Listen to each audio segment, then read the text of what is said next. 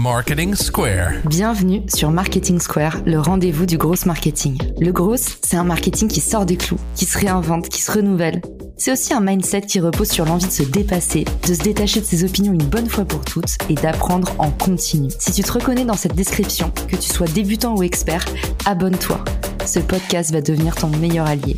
Vous êtes une marque ou une entreprise qui cherchez à étendre votre portée sur les réseaux sociaux ou bien un créateur de contenu à la recherche de partenariats? Richmaker est là pour vous aider. Cette plateforme de mise en relation entre marques et influenceurs spécialisée en B2B est conçue pour vous permettre de toucher de nouvelles audiences à moindre coût. Avec Richmaker, vous pouvez trouver les partenaires idéaux pour votre prochaine collab en un clic. Rendez-vous sur Richmaker pour faire le plein d'idées et développer ce levier inexploité qu'est le partenariat.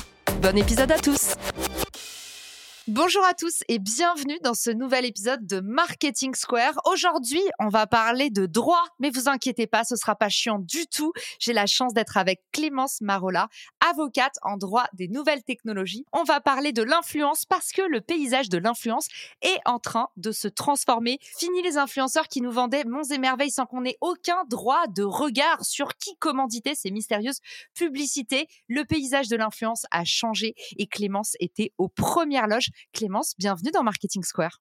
Merci. Déjà, tu es une auditrice du podcast, donc ça me fait trop plaisir de t'accueillir de l'autre côté du miroir. Et tu m'as écrit pour me dire, Caro, je sais pas si tu as vu, il y a une nouvelle loi sur l'influence. Moi, je commençais à en entendre parler à ce moment-là. Et du coup, tu nous livres un peu une exclue parce que toi, tu étais là au moment où tout était en train de changer. Qu'est-ce qui s'est passé alors ces dernières semaines? Du coup, c'est toujours euh, en construction par la loi. Elle n'est pas encore définitivement adoptée. Donc voilà, on est vraiment au cœur de l'action en ce moment. Pour l'instant, ça a été validé l'Assemblée nationale pour les petits détails techniques et ça va être validé ensuite par le Sénat début mai. Mais le texte, il est déjà, euh, il y a eu un gros boulot qui a été fait, il y a eu euh, beaucoup d'acteurs qui ont été convoqués pour donner leur avis. Euh, les choses vont encore un petit peu évoluer, mais on a quand même les grandes lignes déjà de ce qui va se passer. Et donc, effectivement, l'idée, c'est de réguler le secteur qui jusqu'ici était vraiment autorégulé, il n'y avait pas grand-chose de fixe. Et donc là, c'est vraiment d'avoir les choses noir sur blanc dans une loi pour dire ce qu'on peut faire, ce qu'on peut pas faire sur l'influence pour encadrer justement les dérives dont tu parlais, qu'on a tous entendu ces derniers temps. Justement, qu'est-ce qui fait bouger les organisations tout d'un coup? Il y a eu trop d'abus? Est-ce qu'il y a eu trop d'arnaques importantes? Ou est-ce que c'est que le marché est en train de se démocratiser Donc la taille du marché pèse de plus en plus lourd dans l'économie? C'est quoi qui fait bouger un peu les lignes dans ces cas-là? Là, je pense que c'est surtout partie des dérives. Effectivement, il y a eu beaucoup de victimes.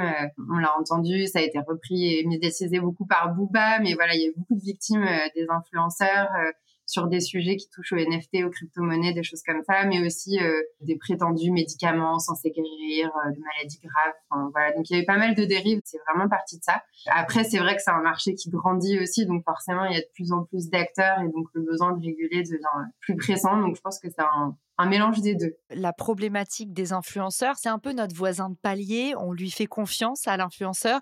Il est expert parfois, reconnu dans son domaine. C'est une sommité. Donc on se dit, bah finalement, c'est soit la confiance à son voisin de palier, soit la confiance à un spécialiste comme un médecin. Donc on achète un produit et potentiellement ce produit est soit dangereux pour nous, soit c'est une arnaque. C'est le vrai gros problème de l'influence, c'est qu'à partir du moment où le partenariat rémunéré n'est pas affiché, derrière, on peut nous recommander tout et n'importe quoi, y compris des choses qui sont pas testées, qui sont pas sûres et qui sont un peu parfois sous le manteau. C'est exactement ça les problématiques. Un vrai enjeu de confiance, de transparence et puis aussi de la responsabilité des marques parce que comme tu dis un influenceur c'est tout le monde et n'importe qui qui est aussi face à une marque qui est censée être plutôt une entreprise potentiellement qui a des juristes en interne et qui aussi a une connaissance plus approfondie du droit c'est aussi de mettre un peu tout le monde à niveau sur les obligations qui s'appliquent euh, et du coup responsabiliser les influenceurs parce que ça se professionnalise aussi et que ça devient un vrai moyen de gagner de l'argent aujourd'hui. Donc, euh, les règles s'appliquent. Tous les canaux, les réseaux sociaux sont concernés et est-ce que tous les influenceurs sont concernés? En gros, ça vise qui cette euh, évolution juridique? Oui, ça vise tout le monde. Un des gros boulots qui a été fait, c'est de trouver une définition de qu'est-ce que c'est un influenceur. Et ça a fait l'objet de beaucoup de débats parce que c'est pas si facile, en fait, de définir ce que ça veut dire. Et donc, en gros, ce qui a été retenu, c'est que être influenceur, c'est euh, utiliser son audience pour euh, mobiliser sa notoriété auprès d'elle, pour communiquer sur du contenu et de promouvoir. Et donc, c'est là où il y a des notions qui sont intéressantes. C'est directement ou indirectement des biens services ou des causes, et ça, que ce soit à titre euh, rémunéré ou davantage en nature. Et ça, c'était un point qui jusqu'ici était hyper flou. La question de l'avantage en nature, euh, comment on le classifiait. Et là, ça veut dire que ça va vraiment être couvert. Ça va concerner tout le monde, quels que soient les secteurs. Et on en reparlera après parce qu'il y a aussi des choses euh, qui s'appliquent secteur par secteur sur les thèmes qu'on peut traiter en termes de sponsoring et de publicité. Mais en tout cas, oui, ça concerne tout le monde qui rentre dans cette définition. Donc les avantages euh, en nature pour ceux qui nous écoutent, c'est évidemment si demain avec Clémence, on nous propose un superbe ensemble de bains pour aller se baigner, et eh ben tout simplement, c'est un avantage en nature. Donc si on poste sur cet ensemble de bains en disant c'est une super marque, on est déjà obligé de mentionner un partenariat payant. C'est ça grosso modo Clémence un avantage en nature. En fait, ça commence par un don de produit, c'est même pas euh, un service, il n'y a pas de panier moyen, c'est à partir de 1 euro, on va dire. Et eh ben justement, c'est des choses ont été hyper débattues. Au début, dans le premier projet de loi, c'était prévu qu'il y a un seuil au-delà duquel il faut dépasser euh, pour que ça soit considéré comme un avantage en nature. Maintenant, ça a été euh, supprimé et ça influe uniquement sur euh, l'obligation d'avoir un contrat avec la marque sur le montant de l'avantage en nature, mais on en reparlera. À ce stade, en tout cas, euh, ça rentre dans la définition de l'influence. On doit le mentionner. Idem pour les jeux concours, c'est un truc euh, auquel on ne pense pas forcément. Ça rentre dans de l'avantage en nature aussi potentiellement. Du coup, demain, pour les influenceurs, pour les marques, c'est quoi concrètement les nouvelles régulations auxquelles on doit se plier si on veut être compliant, si on ne veut pas recevoir la lettre euh, Adopi à la maison avec vous nous devez 12 000 euros, vous pouvez payer demain par chèque, bisous ben, comme tu l'as dit, la première euh, grosse obligation et qui va être visible, c'est de mentionner qu'il y a un partenariat. Et donc là-dessus, ça va aussi un peu évoluer sur euh, préciser exactement comment il faut le faire. Donc aujourd'hui, il y a déjà des lignes directrices. On sait qu'il faut écrire les choses clairement avec euh, sponsoring, partenariat rémunéré, des choses qui seraient plus light et plus détournées ne seraient pas suffisantes. Il faut mettre partenariat rémunéré. C'est quoi la sémantique? Parce qu'aujourd'hui, quand tu dis sponsoring, c'est lourd comme mot, quoi. Il y a, des façons plus jolies de dire en collaboration avec, vous est proposé par. Est-ce qu'on pourra encore utiliser des formulations plus souples, plus romantiques, ou est-ce qu'il faudra vraiment aller dans le détail avec des mots très corpaux comme ça? C'est des réponses qu'on attend encore parce que ça, ça va être fait après la loi, du coup, par euh, décret. Mais c'est vrai que l'idée globale de tout ça, c'est quand même d'être le plus transparent possible. Donc, c'est vrai que toutes les formulations un peu détournées, elles vont probablement être à éviter. Et sachant aussi que la loi, elle prévoit, et là-dessus, c'est pas extrêmement clair, donc on attend les précisions par décret, que euh, sur le, la photo ou la vidéo en tant que telle, il faudra aussi indiquer euh, la mention du partenariat. Donc ça, c'est vrai que pour LinkedIn, c'est peut-être un peu plus difficile de voir euh, comment ça s'applique, mais sur d'autres types de réseaux sociaux où c'est vraiment les photos et les vidéos qui sont mises en avant, il faudra que ça soit a priori indiqué directement sur le contenu. Donc ça va devenir en fait un énorme fil publicitaire, ça va dénaturer complètement les beaux visuels un peu aspirationnels qui donnent justement un peu envie d'acheter le produit parce que c'est en situation. C'est vrai qu'on ne sait pas exactement comment ça va être. Après, les plateformes, a priori, vont quand même euh, développer des fonctionnalités qui vont permettre d'identifier les contenus sponsorisés. Après, avoir euh, quelle influence ça aura sur la visibilité du contenu, ça c'est ta partie. C'est vrai que les choses vont changer dans le paysage des postes qu'on verra sur les réseaux sociaux dans les mois à venir. Hyper intéressant. Alors du coup, tu nous dis, on va devoir changer notre verbe, on va devoir être plus explicite. C'est vrai que sur TikTok, il y a eu notamment des gros abus. Ils mettaient juste un hashtag partenaire. Sur LinkedIn, on a vu aussi souvent, c'était pas du tout dit. Alors que ce qui est dommage, c'est que les influenceurs, c'est ceux qui font exister le partenariat de façon claire, qui disent, on travaille ensemble, je suis ambassadeur. C'est là où l'influenceur, il mouille un peu le maillot. Bah, c'est là où la confiance, elle se transfère. Et puis justement, les gens voient que on n'essaye pas de les entourlouper, ils sont pas dupes. Déjà, quand c'est fait avec naturel, c'est toujours beaucoup plus élégant. Tu l'as très bien dit, les outils intègrent maintenant justement ce type de partenariat. Sur Instagram, c'est déjà le cas. Tu peux mettre partenariat avec. Et puis sur LinkedIn, je vous mettrai euh, dans les liens de l'épisode la newsletter LinkedIn Facile où je montre à quoi ça va ressembler. Mais sur LinkedIn, c'est pareil. Ils sont en train d'implémenter en bêta une version où tu pourras dire que tu collabores sur tel poste avec une page entreprise, par exemple. De toute façon, ils vont devoir euh, faire en sorte que les influenceurs restent sur la plateforme parce que c'est quand même les créateurs qui donnent aussi à manger aux réseaux sociaux. Donc c'est un peu la guerre à qui aura les meilleurs créateurs et qui permettra le mieux aux créateurs de monétiser. Donc peut-être, on n'en est pas encore à nos tendances et à notre boule de cristal, Clémence, mais c'est pour bientôt. Les marques, en fait, ça va changer un peu le paradigme et au final, le futur de l'influence, ça va être beaucoup moins des marques qui vont payer du placement produit, mais peut-être plus les plateformes qui vont payer des créateurs pour créer des contenus originaux ou bien des audiences en direct comme sur Substack qui vont payer pour avoir accès à des contenus payants, une petite somme par mois et à l'échelle d'une grosse audience, ça va devenir rentable. En tout cas, hyper intéressant ce que tu nous dis là. Est-ce qu'il y a encore d'autres choses qui vont changer euh, pour nous dans les semaines et mois à venir dans notre façon de faire?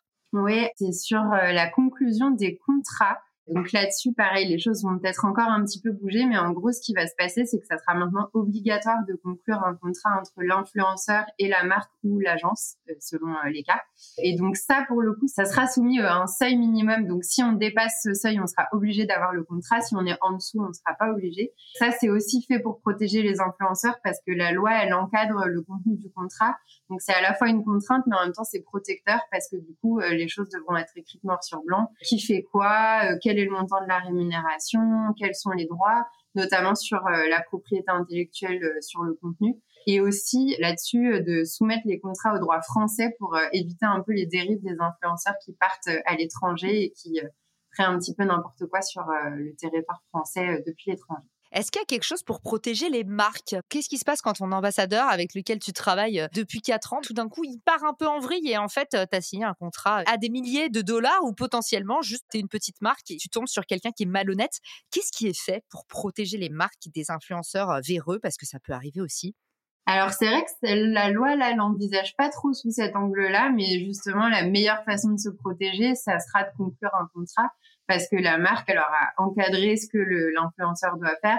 Et euh, par exemple dans les contrats, moi c'est des choses que je vois souvent, euh, des clauses qui vont dire que l'influenceur euh, ne doit rien faire qui pourrait nuire à l'image de marque de la marque avec laquelle il travaille ou des engagements d'exclusivité si on veut pas qu'il fasse de la pub pour des concurrents directs. Enfin c'est des choses que je vois régulièrement. Donc ça je pense que en tant que marque, la meilleure façon de se protéger, c'est euh, via le contrat. Ok, très bien. Donc, on devra annoncer un partenariat rémunéré. Est-ce qu'on est obligé de détailler ce qu'on a reçu? C'est-à-dire, si c'est un partenariat rémunéré, est-ce qu'il faudra expliquer que tu as reçu le produit à tester gratuitement? Est-ce qu'il faut rentrer dans cette échelle de détail Ils n'ont pas statué encore Comment ça se passe? Pour l'instant, là-dessus, c'est pas prévu euh, de devoir rentrer dans l'échelle de détail. À mon avis, ça va pas aller jusqu'à ce niveau-là. Le simple fait de dire que c'est un partenariat rémunéré, ce sera suffisant. Mais c'est vrai que ça va être précisé par décret, donc euh, ça pourrait bouger là-dessus. Est-ce qu'il y a encore d'autres petites choses que tu as entendues euh, dans les couloirs de l'Assemblée nationale que tu peux nous livrer aujourd'hui? Oui, alors l'autre euh, point qui est assez fondamental et qui va justement limiter les dérives, c'est sur le contenu. En fait, la loi, elle va venir bien rappeler que tout ce qui est contenu publicitaire qui concerne des secteurs un peu sensibles, genre l'alcool, les médicaments, la chirurgie esthétique, tout ce qui est investissement financier, la crypto, j'en ai parlé tout à l'heure. Tout ça, il y a des règles qui vont s'appliquer pour encadrer euh, les communications qui seront faites là-dessus. Ça, ça va être euh, aussi un des points d'attention euh, pour les influenceurs. Parce que, par exemple, est-ce qu'on a le droit, quand on est influenceur, de promouvoir l'alcool, des cigarettes, les choses comme ça? Est-ce que c'est pareil que de la publicité? C'est considéré comme de la pub? Bah Justement, c'est ça. La loi vient rappeler que c'est assimilé à de la publicité, donc c'est les mêmes règles qui s'appliquent. En gros, pour le tabac, c'est interdit de manière pure et simple. L'alcool, il y a quelques exceptions, ça dépend du Et du coup, ça, c'est aussi des problématiques qui vont surtout euh, dérouler sur euh, les plateformes, euh, d'être en mesure de pouvoir s'assurer que le public, c'est un public de majeurs et pas un public de mineurs. Donc ça, ça va aussi être des applications qui vont dépendre des plateformes derrière. Et si on déroge à ces règles, qu'est-ce qui peut nous arriver côté marque entreprise et côté influenceur? Alors la loi, justement, elle vient prévoir des sanctions. C'est tout l'objet de cette réglementation, c'est de durcir un peu les règles. Et donc sur tout ce qui est euh, contenu illicite, les sanctions qui sont prévues, c'est six mois d'emprisonnement, 300 000 euros d'amende. Donc euh, l'idée, c'est d'être euh, dissuasif. C'est ce que j'ai vu aussi. Et alors du coup, la question qu'on se pose, c'est ça arrive comment, Clémence? Est-ce que c'est comme un contrôle fiscal? Est-ce qu'il faut quelqu'un qui nous balance? Est-ce qu'en en fait, il y a une autorité de régulation qui sait tout, qui voit tout? Est-ce que ça peut être rétroactif, genre deux ans après? Comment ça se passe? Ça arrive quand Sous quelle forme? Oui, alors c'est une autorité qui est en charge de ça qui s'appelle la DGCCRF. Ça, le ministre de l'économie, Bruno Le Maire, il a annoncé qu'il allait vraiment dédier une brigade euh, dédiée aux influenceurs de 15 personnes. Donc ça, c'est une des mesures euh, phares pour s'assurer qu'il y aura les moyens justement de mettre en œuvre cette loi. Concrètement, la DGCCRF, elle fait des contrôles. Elle en a déjà fait d'ailleurs euh, ces derniers mois auprès des influenceurs. Et quand elle constate qu'il y a des choses euh, qui vont pas, elle vous envoie un courrier en général où elle vous donne un délai pour remettre en, conformité si c'est possible. Et ensuite, ils ont la possibilité de décider de mettre une peine d'amende à l'influenceur. C'est intéressant ce que tu dis, il y a une mise en conformité, mais les posts sur les réseaux sociaux deviennent vite obsolètes. Il y a un temps de vie qui est limité. En général, c'est jusqu'à 72 heures. Du coup, une fois que le mal est fait, est-ce que la loi, justement, dit en fait post corrigé à moitié pardonné? C'est vrai que ça, c'est des vrais points d'adaptation euh, au marketing d'influence sur les réseaux sociaux et c'est vrai que c'est des spécificités qui, dans d'autres secteurs euh, du droit de la consommation, n'existent pas. Donc, c'est un bon point que tu soulèves et c'est vrai que je ne sais pas comment ça va être appliqué parce que c'est vrai qu'on ne pourra pas forcément revenir en arrière. Donc euh, peut-être que la règle, ça sera effectivement de mettre une alerte en disant attention, ça ce que vous avez fait, c'est pas bien. Si vous recommencez, je vais vous sanctionner. Ou alors d'être beaucoup plus sévère et de sanctionner au premier manquement. c'est vrai que ça, ce sera à suivre.